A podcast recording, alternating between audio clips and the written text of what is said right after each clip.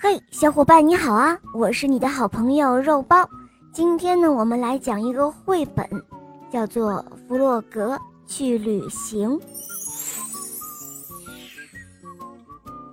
弗洛格和小鸭子、小猪、野兔还有老鼠住在一片宁静的山林里，他们都是好朋友。这一天，老鼠站在山丘上，注视着地平线。哇！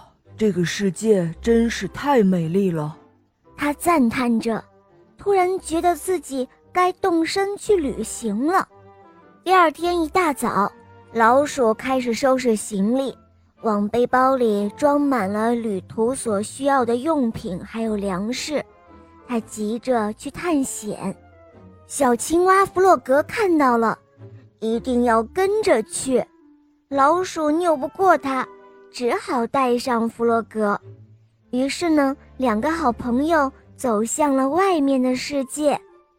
一开始，弗洛格非常的兴奋，他觉得一切都很新鲜。但是走了一段路后，弗洛格有一点犹豫了。他一会儿嚷着要吃东西，一会儿又问：“呃，外面的世界快到了吗？”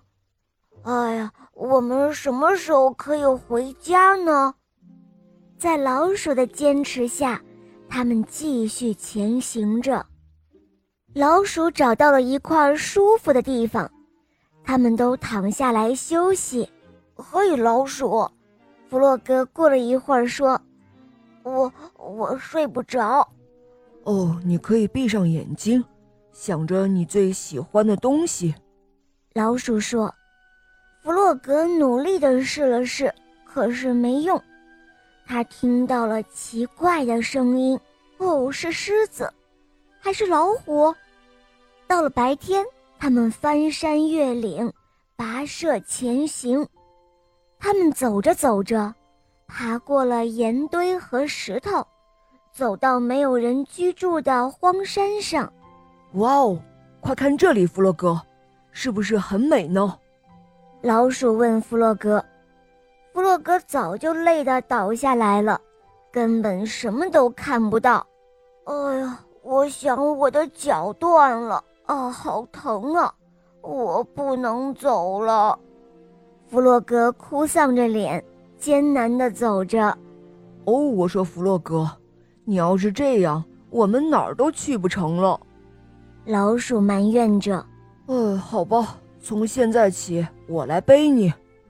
老鼠将弗洛格背在背上，继续向前走着。哦，小猪说不定正在烤蛋糕呢。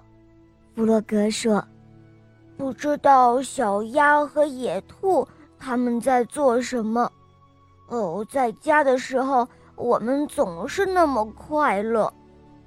他们来到一片草地上。老鼠把弗洛格放了下来。哎呀，我累坏了，我们得睡在这儿了。他说：“哦，这儿吗？睡在这儿？”弗洛格慌了。